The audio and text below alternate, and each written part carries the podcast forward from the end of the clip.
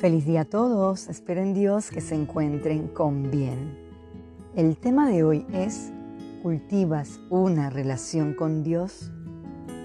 Mantener una comunicación diaria con Dios nos llevará a mejorar nuestras relaciones para con otros. ¿Cómo son sus relaciones personales? Mantenerlas de la forma correcta traerá bienestar mental y físico. Dios desea que mantengamos un circuito de retroalimentación edificante para con Él y para con los que nos rodean. Acompáñeme a Levíticos 26, versículo 12. Y andaré entre vosotros, y yo seré vuestro Dios, y vosotros seréis mi pueblo. El deseo de nuestro Padre es relacionarse día a día con nosotros. Leamos también 1 de Juan 4:19.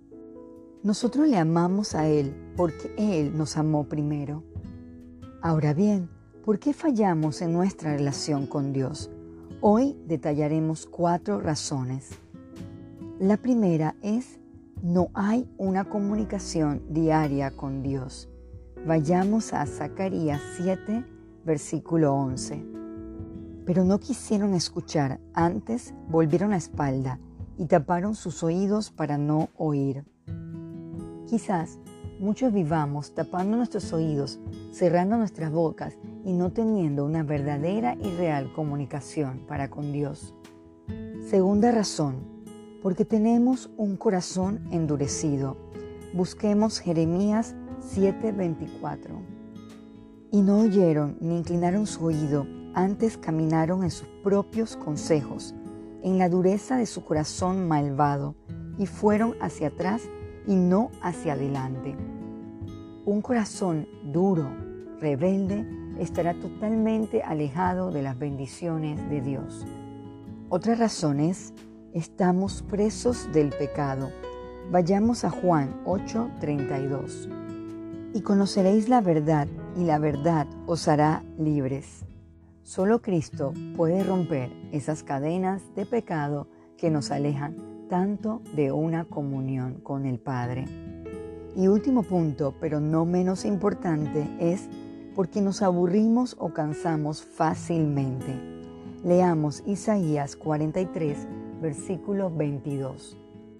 Y no me invocaste a mí, oh Jacob, sino que de mí te cansaste, oh Israel.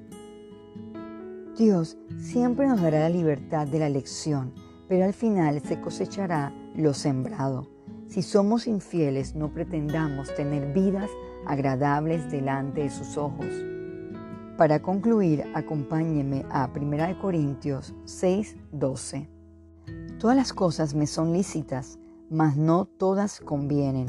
Todas las cosas me son lícitas, mas yo no me dejaré dominar de ninguna.